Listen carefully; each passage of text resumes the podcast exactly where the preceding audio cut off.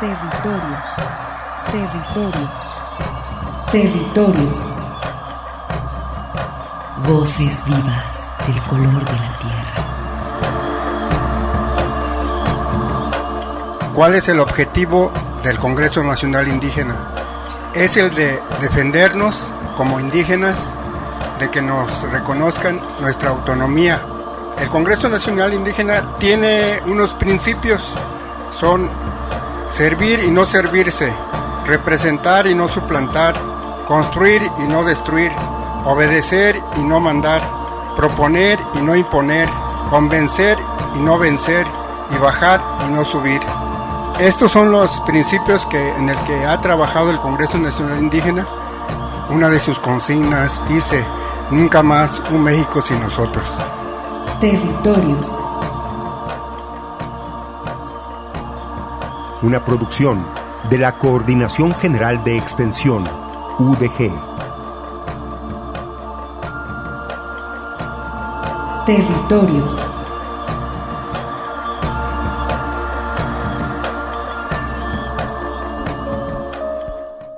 Simplemente ya basta.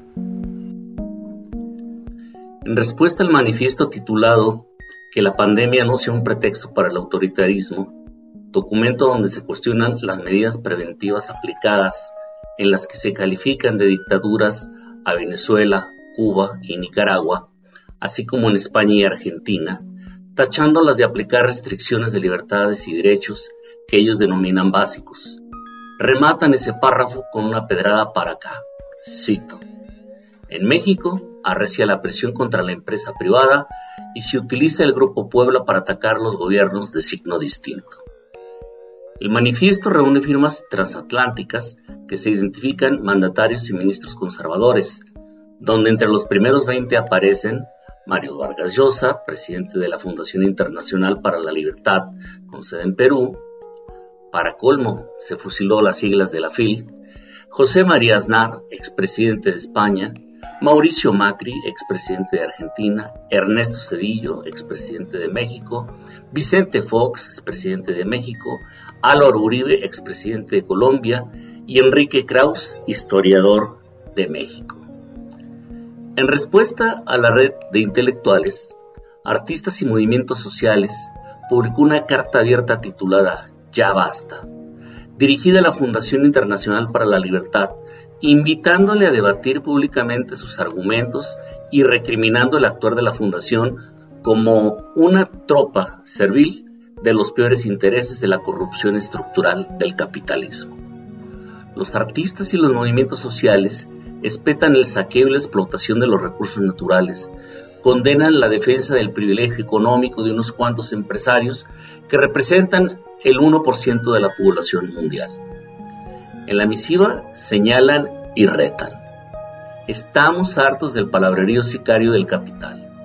Enfrenten el debate para que dejemos bien en claro, con todos sus nombres, qué intereses defienden ustedes y por qué han arrojado por la borda sus talentos y su prestigio para convertirse en lo que son, unos deplorables lacayos de las mafias financieras que dominan la economía mundial. Hagamos un balance del holocausto social y ecológico producido por las políticas que ustedes pregonan, encarnan y publicitan. Discutamos cuáles serán los modos de producción sustentables y las relaciones de producción justas en el mundo que se viene, que ya no será el de antes.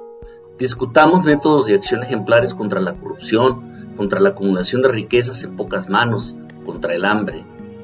Discutamos un mundo de plena democracia participativa, con educación, salud, vivienda, seguridad social, justicia laboral y restricta, y con medios de comunicación democratizados para que sea verdad aquello de un solo mundo, voces múltiples. Fieles a la mejor tradición humanista, creemos en el debate y en el diálogo hasta sus últimas consecuencias. Se lo debemos a nuestros pueblos y a todas las víctimas, directas e indirectas del neoliberalismo. Decidan ustedes el lugar y la fecha para poner, en definitiva, los puntos sobre las IES.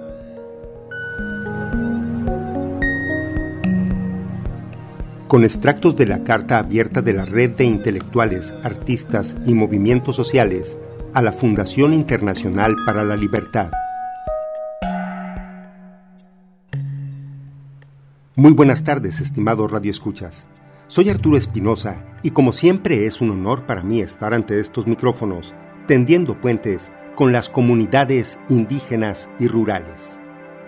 Y después de haber escuchado la editorial, en voz del jefe de la Unidad de Apoyo a Comunidades Indígenas, el doctor Claudio Carrillo Navarro, sobre esta carta que dirigen los artistas y movimientos sociales a la Fundación Internacional para la Libertad, es como damos inicio a este programa que tenemos preparado para ustedes. Como es de su conocimiento, tenemos la instrucción de trabajar a la distancia y así evitar salir de casa. Es importante mantener las medidas de recomendación de lavarnos constantemente las manos o usar gel y la utilización de cubrebocas para salir a la calle, solamente para lo más indispensable. Es por eso que nuestra programación está siendo grabada con un día de anticipación. Les extendemos la invitación a que se contacten con nosotros a través de las redes sociales en la página de Facebook, Territorios Universidad de Guadalajara. Agradecemos la comunicación a Juan José Pérez Mesa, a Londra Barba, Pepe Cabrera y a Ramón Mata, que nos siguen y saludan. Ya saben que estaré recibiendo sus comentarios para incluirlos la siguiente semana en nuestra programación. Comuníquese con nosotros, repito, Territorios Universidad de Guadalajara en Facebook. Agradecemos el apoyo al equipo técnico y al operador que en este momento se encuentra en los controles operativos. Saludamos a las emisoras que retransmiten este programa, especialmente a la comunidad birrárica de San Andrés Coamiata, así como a nuestra emisora en Lagos de Moreno, donde el pueblo chichimeca de San Juan Bautista de la Laguna nos sintoniza a Radio Chapingo que nos retransmite desde Texcoco para el Estado y la Ciudad de México y para Estéreo Paraíso en Los Reyes, Michoacán, un saludo. Antes de entrar a los temas que seleccionamos para ustedes, solicitamos su colaboración para el servicio social. El paciente Feliciano Manzano, indígena de Oaxaca, solicita apoyo en productos de higiene para adulto y cubrecama, así como la solución antiséptica Microdacin si cuentas con el medicamento o los materiales y los deseas donar, también será de gran utilidad. No importa que las cajas estén incompletas, todo medicamento ayuda. Favor de comunicarse a la cuenta de Facebook de los módulos para pacientes indígenas en hospitales civiles de Guadalajara. Agradecemos y apreciamos su generosidad. Nuestra casa de estudios cuenta con el operativo radar en el Centro Universitario de Ciencias de la Salud donde nos dan instrucciones para conocer la forma en que toman las muestras. La Universidad de Guadalajara ha establecido un centro para la toma de muestras para la detección del COVID-19 en el estacionamiento del Centro Universitario de Ciencias de la Salud. A este lugar podrán acudir en su vehículo quienes primeramente fueron valorados como personas de alto riesgo de contagio por medio del número telefónico 3335 40 3001 antes de presentarse en el sitio, ten en cuenta las siguientes recomendaciones. Acude al CUCS en automóvil por el ingreso de la calle Sierra Nevada. El paciente puede estar como chofer, copiloto o acompañante. Una vez ahí, el personal de seguridad solicitará el número de identificación proporcionado por el call center y pedirá que no se bajen las ventanillas hasta que se les indique. Al interior del centro, se le pedirá al chofer que se estacione en alguno de los 10 puntos de toma de muestra. Dos personas vestidas con equipo de protección realizarán las muestras de nariz y boca del paciente. Este proceso tiene una duración de entre 3 y 5 minutos. Tras este trámite, se le entrega información preventiva y se le invita a regresar al aislamiento. Los resultados le serán dados a conocer en un lapso de 24 a 72 horas por personal del Hospital Civil de Guadalajara, que se pondrá en contacto con los pacientes. Con este módulo, estamos contribuyendo con las autoridades sanitarias estatales para aumentar el número de pruebas a 240 por día, triplicando así el número actual para detectar a tiempo casos sospechosos y frenar la curva de contagios en Jalisco. Universidad de Guadalajara. Ahora escuchemos este material que nos tradujo Agüe Mijares en lengua birrárica para nuestras comunidades en la región norte del estado de Jalisco. Universidad de Guadalajara, Reime Módulo Putaque, muéstrame manaya Japananik, menteti mama que ane cuinilla COVID-19 me reía. Carruli Membaye Centro Universitario de Ciencias de la Salud, CUCS. Muba meuyani puyube chukarru tsie haye kait. Que ane me muti iba villalie. Teléfono tsie pumenteuta javalie que na me reari me te cucuye iku iku kuiniyak. Raka arrapereu erieka, preu maimukuni, neuniu 33 35 40 30 01. Rekamuba pemeuyani houye beka, i tinekayai. Nemie Cooks, acá rutsie paye kaitu. Kitenia kanehukutini calle Titebacametzie, Sierra Nevada. Arramureu erie rekakarru mahana hukutini kaniyubeni, ya auriana maka, nusu mebeilla. Rekalipeta ani kuyari número memese taba birieni pemeta ratuarie pemeuniutsie. Rapatsie naka utuaka. A ventana pipani ya memete ta jabe yuke. Muba akarru houta hayu keba pemeita keni ya memete ta Kepai tamama ta meyupaumet puntos de muestra canerruabeni. Meyujutat equipo de protección metanakatutkaitu muestra mepana yahapani atzulitzie tiere ateta. Reimieme katiniyanemk echivat haika yatini aurbi minutos. Ya tiyuyu rapate memate julituani urachika pem aubiyanik rayemietu. Siere peureta javalieni que name akita pehanuani. Muba pehayekani tuma pekaeba yiyeikani. Kembrana yenerga a muestra pajekare reitukari hautineyu. Ya haikatukari. Meme sitibou me metata jabe. Emte Urrimaya, Hospital Civil de Guadalajara. ICI módulo Vapere Bienita Itzukate, autoridades sanitarias estatales, Bocaba prueba Tibe Villanik. Echiva 240, Reituca Aritzia. Jairieka Hikumbe Villa. Arramenteu Erie, Cuituba, Meutetimani, Reca Acumete Cucuyeni, Ik Ik Cuinilla. Ciere metecuicuícate ya que echiva menteyuniku en ahí Jalisco.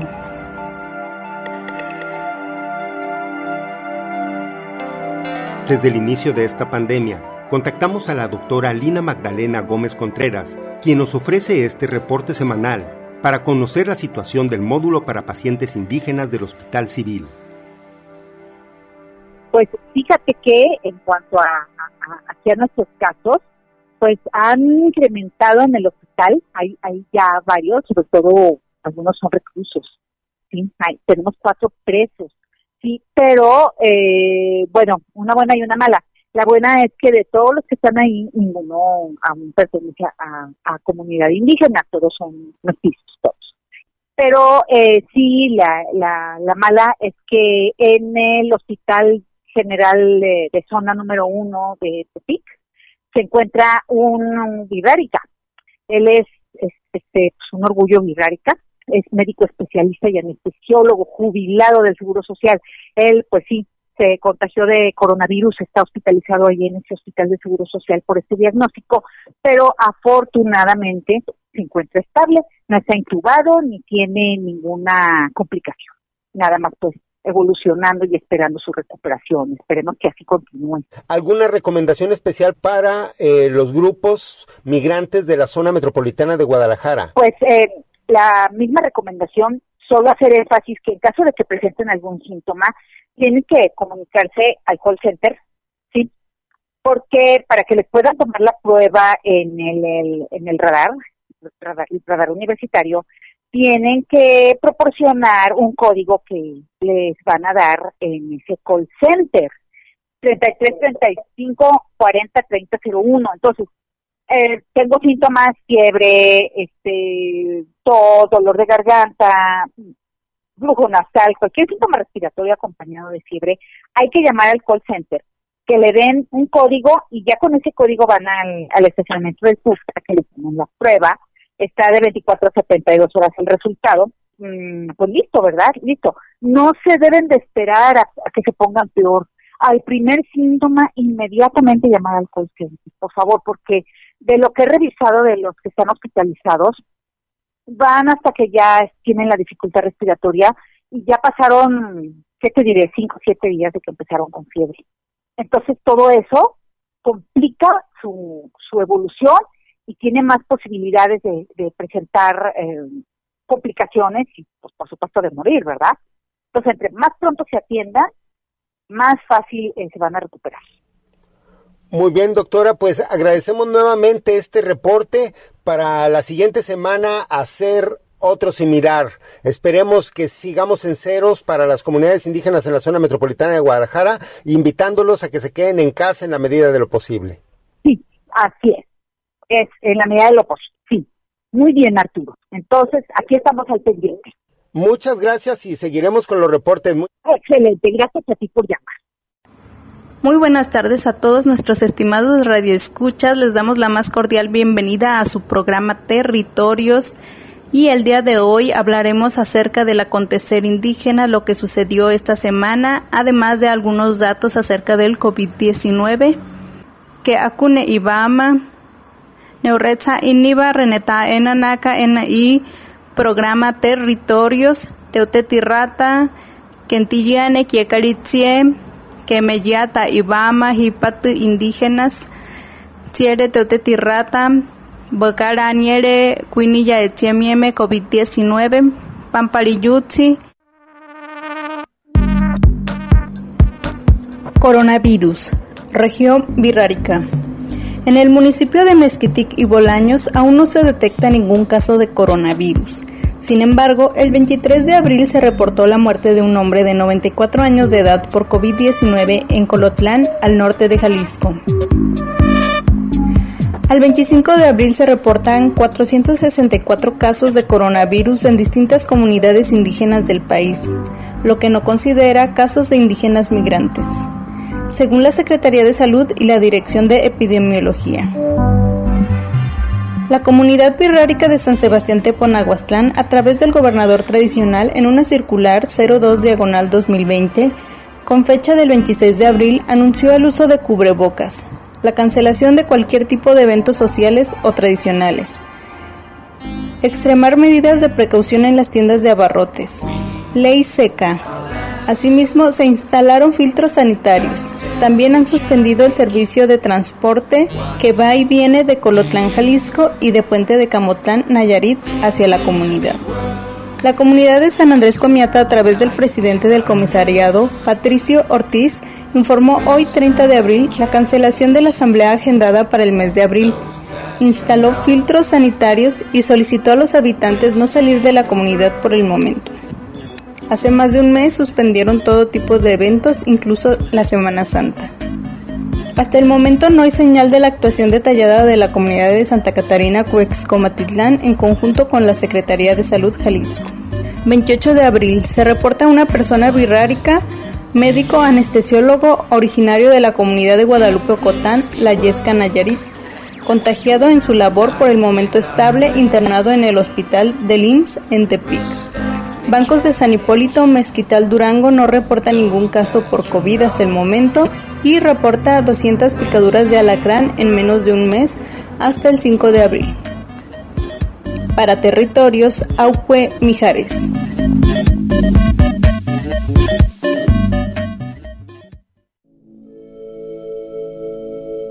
Muy buenas tardes, estimados radioescuchas. Mi nombre es Armando Abreu y les doy la más cordial bienvenida a estos territorios de sentido social y de sentimiento internacional, global, mundial. Continuamos con las medidas de prevención, con la responsabilidad social y el cuidado personal que merece este momento para que juntos salgamos adelante. Y para tal efecto, recuerden continuar con las medidas del sector salud, mantener limpias las manos y evitar el contacto de las manos con la cara si toses o estornudas, usa el antebrazo para cubrir tu nariz y boca. Si tienes que salir de casa, usa cubrebocas y si tienes lentes de sol o lentes blancos, úsalos. Por supuesto, utiliza tu sana distancia recomendada. Limpia y desinfecta los espacios donde te encuentres, casa o trabajo. Asimismo, no perder la calma. Comer saludable y si tienes alguna duda en referencia a este tema o algún padecimiento, comunícate a los teléfonos 3823-3220 para cualquier información. Continuamos con este programa. Este mediodía permítanme reportarles que diferentes pueblos y organizaciones que han sido afectados directamente por la contaminación del río Santiago ofrecieron un pronunciamiento la semana pasada en relación a la situación de contaminación y problemas de salud que viven miles de sus pobladores en sus lugares de origen. Ahora, agregándole este asunto de la pandemia, la realidad se ha convertido en una verdadera lucha por la vida minuto a minuto.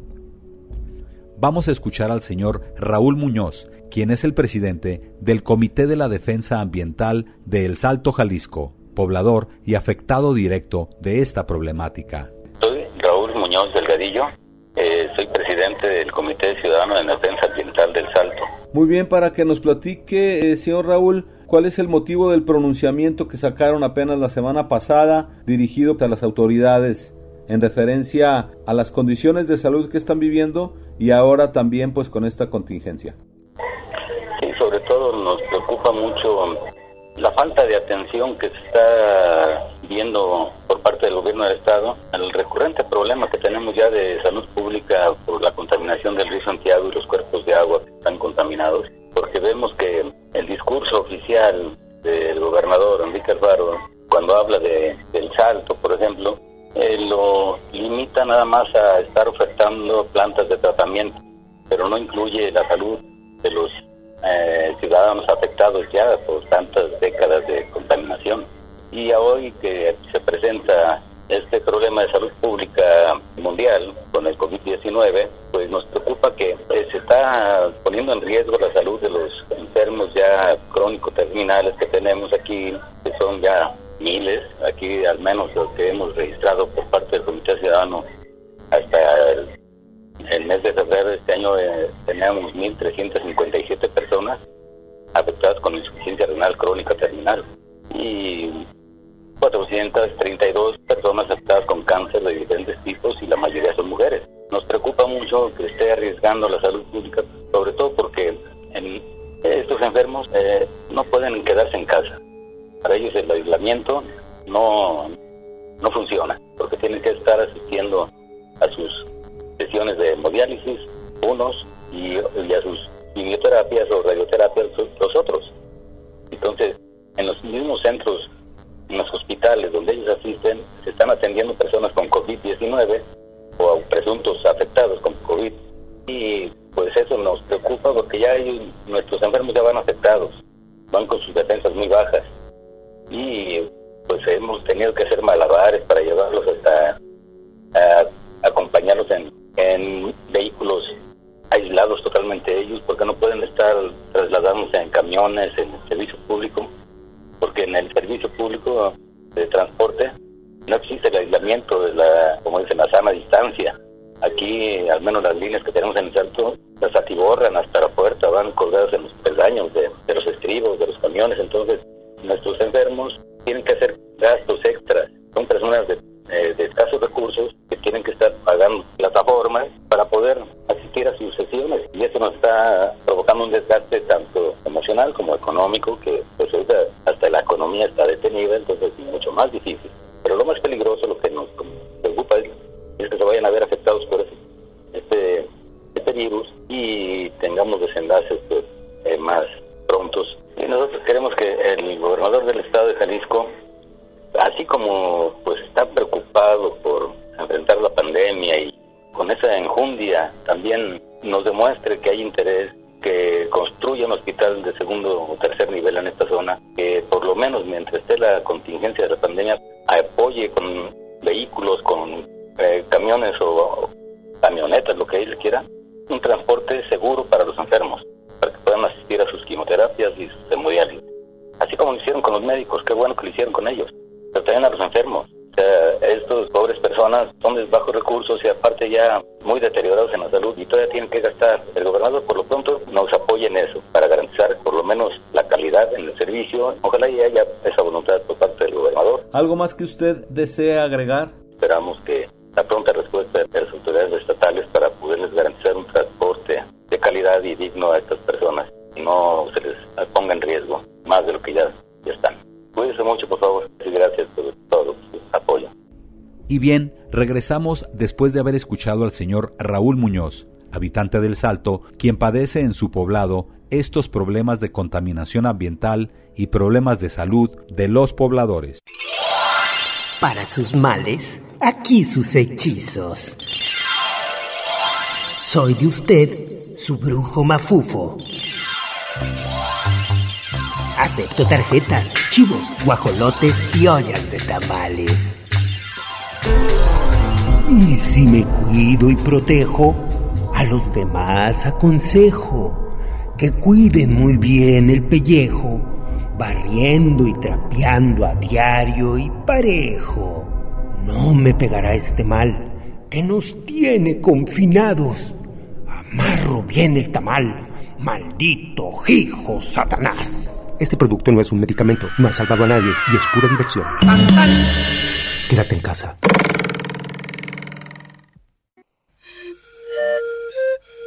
Un espacio de reflexión para la concepción de un mundo de igualdad. Territorios.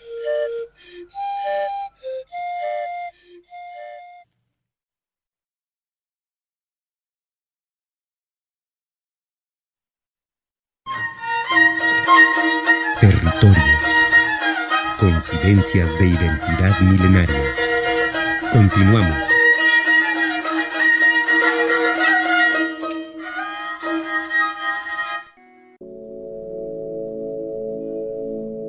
Y bien, regresamos a este programa para continuar con la información. Les comentamos que el pasado 22 de abril fue el Día Internacional de la Tierra. No hubo conmemoraciones por obvias razones. Sin embargo, aquí en Guadalajara, diferentes organizaciones, colectivos y trabajos alternativos han unido sus esfuerzos para compartir iniciativas y actividades que tienen que ver con formas diferentes que permitan una mejor relación con la madre tierra y con los procesos productivos, un trato más humano entre las personas. Este resultado de esfuerzos es el Festival de la Tierra. Escucharemos a continuación esta entrevista que nos regaló la maestra investigadora Margarita Anaya, quien pertenece al Departamento de Geografía y Ordenación Territorial de la Universidad de Guadalajara. Ella nos habló un poco de sus actividades como académica, asimismo de lo que es el Festival de la Tierra. Si nos quisieras platicar un poco desde tu percepción, ¿qué es el Festival de la Tierra? ¿Quiénes lo organizan? ¿Cómo se organiza? ¿Y qué, qué proyecta? El Festival de la Tierra es un espacio en donde existe convergencia desde una diversidad de posibles construcciones de alternativas eh, que ven la vida de forma diferente, ¿no? En donde tratamos, digamos, de disminuir este impacto que nos causa el modelo económico decadente y sus impactos sociales, culturales que actualmente tenemos, ¿no? Este festival eh, lo integramos y lo realizamos un colectivo conformado por más de 20 grupos y organizaciones sin fines de lucro, ¿no? Que tienen la finalidad más que nada de lograr sensibilizar al público en general y también por otra parte construir una cultura de, del buen vivir, ¿no? Eh, nuestro nuestra meta es finalmente el cuidado del planeta, ¿no? Por medio del fomento de alternativas que son viables como, como la agroecología, ¿no? el procesamiento sano, eh, la economía solidaria, la medicina tradicional, la bioconstrucción, ¿no? para diseñar políticas públicas eh, comunitarias, ¿no? a través incluso también de la ciencia y las artes, la música, la danza, la pintura, la escultura y la arquitectura, ¿no? Fomentamos alternativas que son viables para el buen vivir. En este año el Festival de la Tierra pues tuvo que suspenderse por obvias razones, sin embargo se llevó a cabo un ejercicio virtual. Eh, ¿Nos puedes platicar un poco acerca de este ejercicio? Sí, cómo no, este se llevó a cabo este un foro, un foro, digamos, con los ejes que son los que nos rigen dentro del Festival de la Tierra, fue sobre salud y medicina tradicional, que estuvo platicándonos por ahí la compañera Elmira Salazar, construcción y ecotecnia por el compañero Javier Reyes, por agroecología por María de los Ángeles, articultura por Sandra Cornejo y economía solidaria por Rosario Anaya.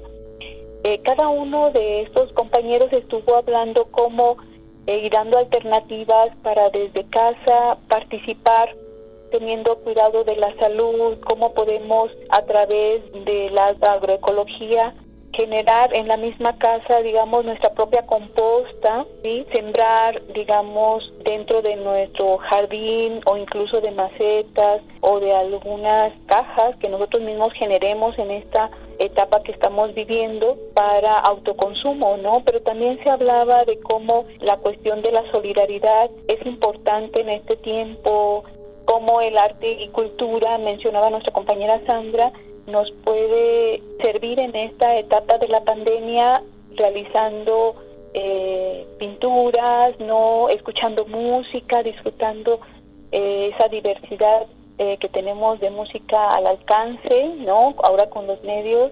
¿Cómo se podría transmitir este mensaje para seguir ayudando y apoyando al planeta? Digamos que este mensaje se pueda vincular en la sociedad en general. Yo pienso que cada uno de nosotros, desde donde estuviéramos, podemos contribuir directamente al diario, ¿no? Desde tener cuidado con el manejo del agua, el no desperdiciarla, el apagar los focos cuando no los estamos usando, el desconectar todos los aparatos eléctricos, para disminuir la cuestión energética. ¿Algo más que tú desees agregar, algún mensaje? Pues considero que ahora esto que estamos viviendo, que es esta pandemia a nivel mundial, principalmente nos estamos dando cuenta que donde más problemas hay es en nuestras ciudades. Yo creo que eso tiene que ser una reflexión, una profunda reflexión hacia dónde vamos. Yo creo que este, este periodo que estamos viviendo marca y va a marcar en la historia eh, un antes y un después. Yo creo que después de esta situación que, claro, tenemos mucha esperanza de que esto va a pasar, tenemos que tener una revaloración, ¿no? Una reconstrucción y una reconfiguración hacia dónde vamos, hacia qué hacemos con el diario de nuestras vidas, ¿no? Y que eso de alguna manera repercute más allá. Lo que yo hago repercute hacia los demás. Y todo lo que los demás hacen repercute hacia, precisamente hacia la madre tierra. Entonces tenemos que repensar y revalorar. Este momento es momento de valorar lo que tenemos. Primero hacia nuestros seres queridos en nuestra familia y luego hacia los vecinos, hacia la comunidad, hacia nuestra región, hacia nuestro país y así hacia los demás países. Claro que sí, este Margarita, pues te agradezco mucho por esta entrevista, estas palabras. No, pues muchísimas gracias, que tengan muy buen día y les deseo a todos que tengan salud junto con sus familias. Regresamos después de haber escuchado esta entrevista a la maestra Margarita Anaya, quien nos informa de lo que es el Festival de la Tierra, que se manifiesta como un espacio de convergencia para construir alternativas que puedan contribuir al impacto del modelo económico existente. La profesora investigadora Margarita Anaya es hermana de la maestra Rosario Anaya, quien encabeza el Departamento de la Economía Solidaria en la Unidad de Apoyo a las Comunidades Indígenas y quien participa también en este Festival de la Tierra. Los dejaremos con esta pieza musical de Gabriel de Palma, que desde Venezuela interpreta Ya pronto pasará.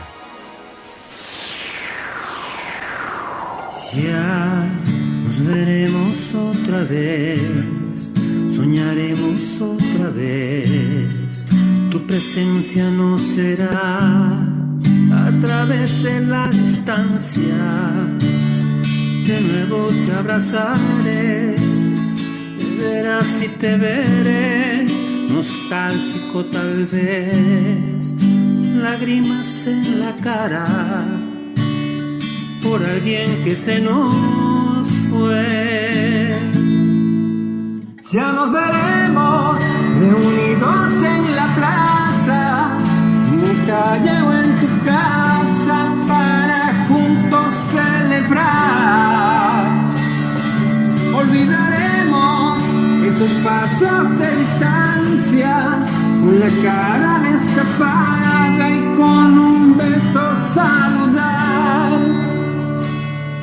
Ya no tendré más noches frías sin tener tu compañía, sentir el amanecer, renacer de un nuevo día, recordando las palabras que mi madre me decía. Mi mente la conservo y la recuerdo día a día. El amor está la fuerza que Dios nos ha regalado. Perdone todo aquel que no haya perdonado. Ayude que está en el frente, que ayude que está en un lado. No esperar nada a cambio por el favor que ha brindado. Hey, no hablaremos más por el WhatsApp. Videollamadas, eso no va más. Menos que no pueda irte a buscar. Pero si puedo buscarte, te voy a encontrar. Hey, quiero aprovecharte día, horas y segundo. Quiero besarte, besarte y siempre estar juntos. Uno no sabe cuánto le queda en este mundo. Vamos a luchar, pero que seamos todos juntos. Ya nos veremos reunidos en la plaza, en la calle o en tu casa para juntos celebrar. Olvidaremos esos pasos de distancia, con la cara destapada y con un beso saludar. Solo te quería decir que todo esto ya pronto pasará. Que si has tenido un día gris, el sol de nuevo brillará en la oscuridad.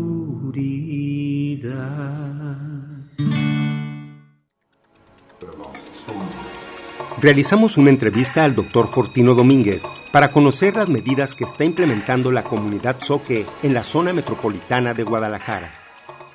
Me encuentro con el doctor Fortino Domínguez, perteneciente al Centro de Lengua y Cultura Soque, también profesor de nuestra casa de estudios, quien en estos días, pues con esta cuestión de la pandemia, también los indígenas migrantes de la zona metropolitana de Guadalajara están haciendo esfuerzos para paliar esta crisis. Muy buenas tardes, doctor. ¿Qué tal, Arturo? Buenas tardes. Este sí, primero explicar cómo este sistema estructuralmente ha demostrado ser muy poco consciente con los seres humanos y en ese sentido, pues vemos cómo en tiempos de contingencia ciertas poblaciones no pueden parar, que es el caso de los pueblos indios y que gran parte de ellos que están ahora viviendo en la ciudad pues se enfrentan a un contexto muy adverso porque muchos compañeros son este desde artesanos, eh, elaboran muebles de madera y muchos de ellos son obreros, etcétera, pero viven al día. Entonces, ahorita hay un proceso donde se está parando continuamente, no pueden vender en la vía pública, muchos de ellos ya han sido este, despedidos de sus trabajos, entonces es una situación complicada la que se está viviendo en la zona metropolitana de Guadalajara en el caso de los indígenas urbanos. Y ustedes, al menos pues para tratar de paliar un poco esta crisis, para hacerla un poco más llevadera, están haciendo entrega y acopio de víveres, medicinas eh, y pues cualquier tipo de ayuda que pueda proporcionarles. Sí, hay una serie de iniciativas y también lo que sí habría que poner en evidencia es que también esta pandemia generó que también por primera vez los distintos grupos indígenas urbanos de la ciudad nos reuniéramos justamente para ver cómo vamos a enfrentar este todo este proceso que se nos viene, ¿no? Entonces, una de esas iniciativas fue justamente llamar a un acopio. Se ha hecho una solicitud también al gobierno del estado para unas despensas, pero en más de 15 días, casi 20 días, pues no ha habido ninguna respuesta y además los mecanismos para que la gente pueda acceder a los apoyos pues son solamente burocráticos, son a través de internet, y pues en vez de los compañeros pues prefieren mejor comprar un kilo de tortillas que pues poner crédito a su celular para hacer un trámite ante el Estado, ¿me explico? Entonces, son diferentes iniciativas y otra es que también cada pueblo a su manera y forma lo está haciendo. En el caso de los oques, que es lo que yo, de lo cual podría hablar, Este, pues es un proceso que se está ya de tiempo de contacto con la comunidad de origen y bueno, hay toda una serie de iniciativas que en el caso de Guadalajara este contactamos con un grupo de profesores y de gente de la ciudad de aquí de Guadalajara quienes donaron al Centro de Lengua y Cultura Soque cinco mil pesos. De esos cinco mil pesos lo que nosotros hicimos fue comprar granos. Se compraron 50 kilos de arroz, 50 de frijol, 50 de lentejas, 50 de avena y 50 kilos de azúcar. ¿no? Bien, para eso eh, recurrimos a las a las redes de consumo que hay aquí en la ciudad y pudimos acceder a un, a un precio justo. Y eso, de las 55 familias que estamos haciendo aquí en Guadalajara, se tomó la decisión de repartir dos kilos de cada cosa a cada familia a, y en un total de 25 familias, porque no podemos ahorita todavía abarcar a todas, pero se hizo un, una valoración, ¿no? Eh, muy complicado obviamente para decidir cómo, a qué a, qué familias poderles apoyar y este fin de semana eso está sucediendo eso es lo que pasa en el caso de los oques pero estoy seguro que los demás pueblos y bueno también lo hemos comentado pues están llevando sus iniciativas ahí. Yo creo que el contexto eh, para los pueblos es adverso pero al mismo tiempo es el mecanismo o, por el cual tenemos que empezar a idear nuevas formas porque es un asunto de sobrevivencia más que nada no Claro, eh, yo creo que también, como dices, están en una desventaja principalmente porque, bueno, ese comunicado que emitieron ustedes dirigido a la Comisión Estatal Indígena y también con acuse al gobernador del estado, Enrique Alfaro, para que sean considerados. Mencionas que no han tenido respuesta. Creo que también tendrán ustedes que aplicar alguna medida también de este carácter virtual, no sé, a lo mejor para que este apoyo de la sociedad les pueda llegar y al menos por otros mecanismos. Ah, sí, claro. Bueno, tal vez lo que hay que decir es de que el Estado de alguna manera respondió en decir que hay una, hay un, va a haber despensas, por ejemplo, pero para ello se necesita hacer un trámite que tiene que ser por internet, que incluso la gente de la Comisión Estatal Indígena está apoyando.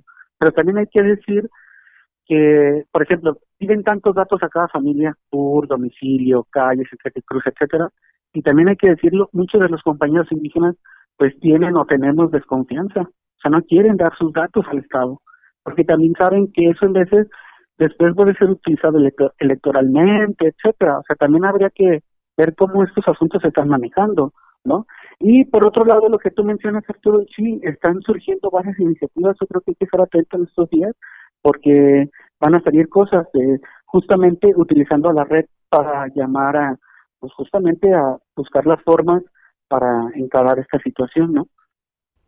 Y pues estaremos dándole seguimiento también próximamente para que nos sigan contando cómo va esa cuestión, porque como bien dices, esto se va a extender fácilmente hasta el 30 de mayo de menos. Sí, de menos. Entonces, y esperemos que no en, a mediados de mayo nos digan que hasta junio. O sea, también hay que esperar, ¿no? Todo eso. Estar atentos. Claro. Doctor Fortino, seguiremos en contacto y ya sabe, cuente conmigo, estamos aquí para servirles. No, muchas gracias, Arturo. Boca de Polen nos comparte este material desde el municipio de Venustiano Carranza en Chiapas, donde Yesenia nos explica cómo viven día a día esta pandemia. Nosotros somos una familia situada actualmente en la colonia 20 de noviembre, municipio Emiliano Zapata, que está rumbo a la Carranza, más o menos.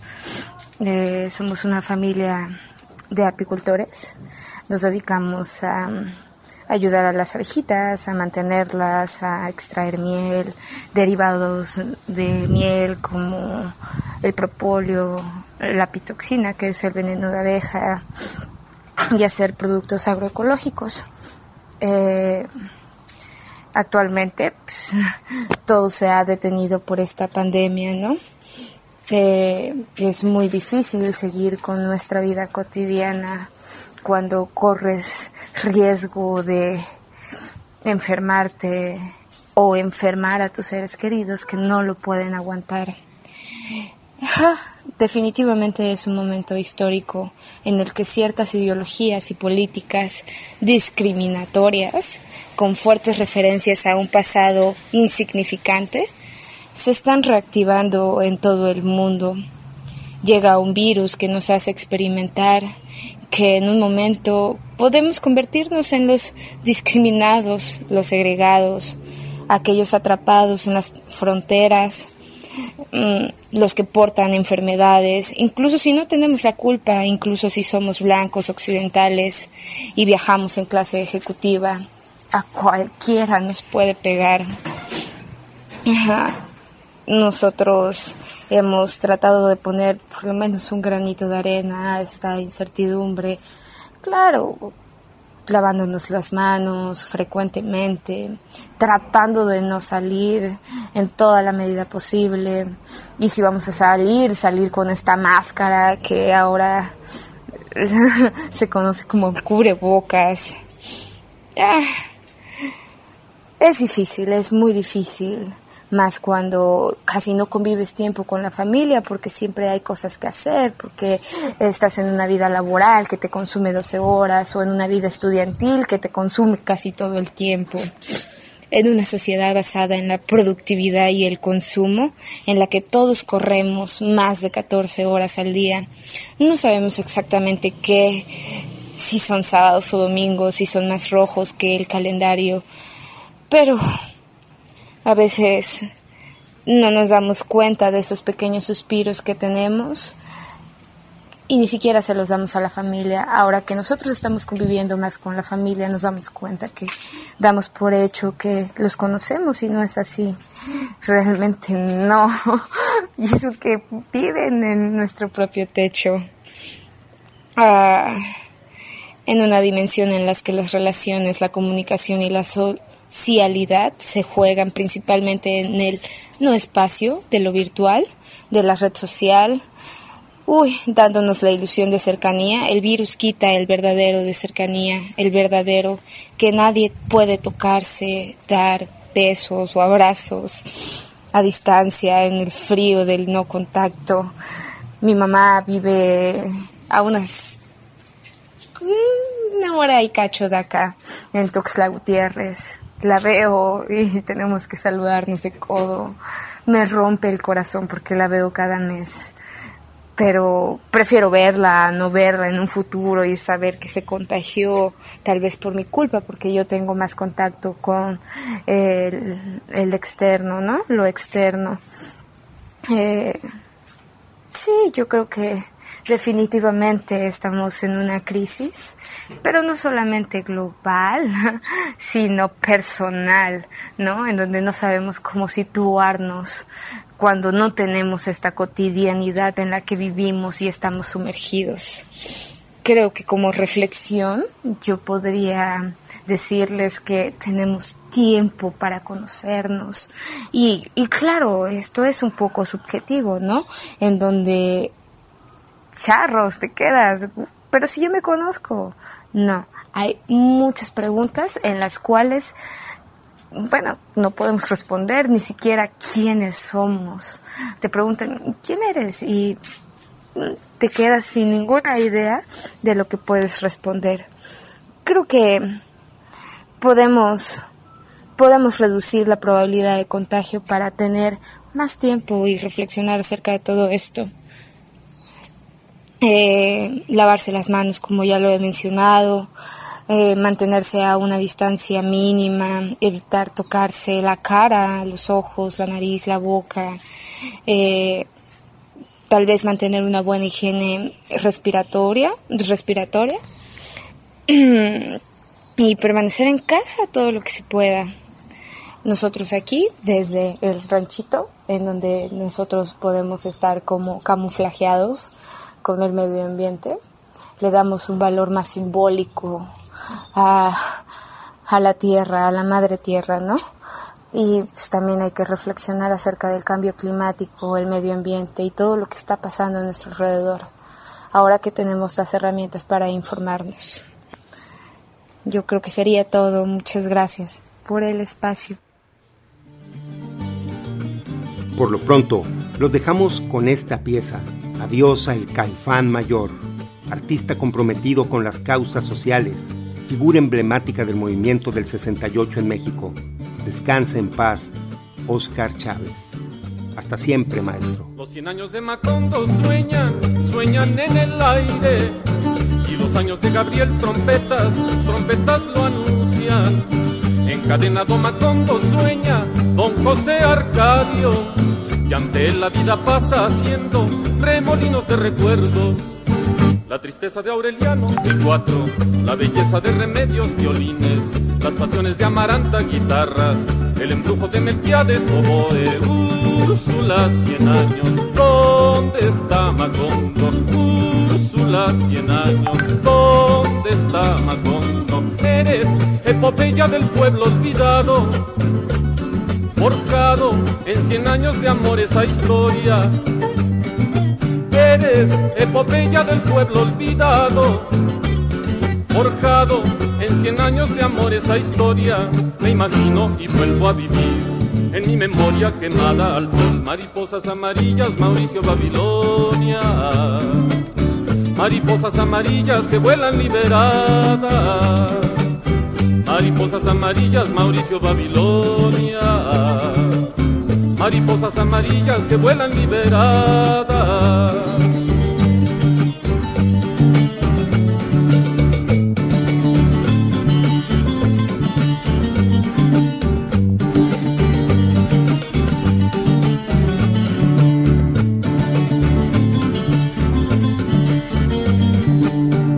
Cien años de Macondo sueñan, sueñan en el aire. Y los años de Gabriel trompetas, trompetas lo anuncian. Encadenado Macondo sueña, don José Arcadio. Y ante él la vida pasa haciendo remolinos de recuerdos. La tristeza de Aureliano, el cuatro, la belleza de remedios, violines, las pasiones de Amaranta, guitarras, el embrujo de Melquiades, oboe, Úrsula, cien años, ¿dónde está Macondo? Úrsula, cien años, ¿dónde está Macondo? Eres epopeya del pueblo olvidado, forjado en cien años de amor esa historia. Eres epopeya del pueblo olvidado, en cien años de amor esa historia. Me imagino y vuelvo a vivir en mi memoria quemada al sol. Mariposas amarillas, Mauricio Babilonia. Mariposas amarillas que vuelan liberadas. Mariposas amarillas, Mauricio Babilonia. Mariposas amarillas que vuelan liberadas. Mariposas amarillas, Mauricio Babilonia. Mariposas amarillas que vuelan liberadas. Mariposas amarillas, Mauricio.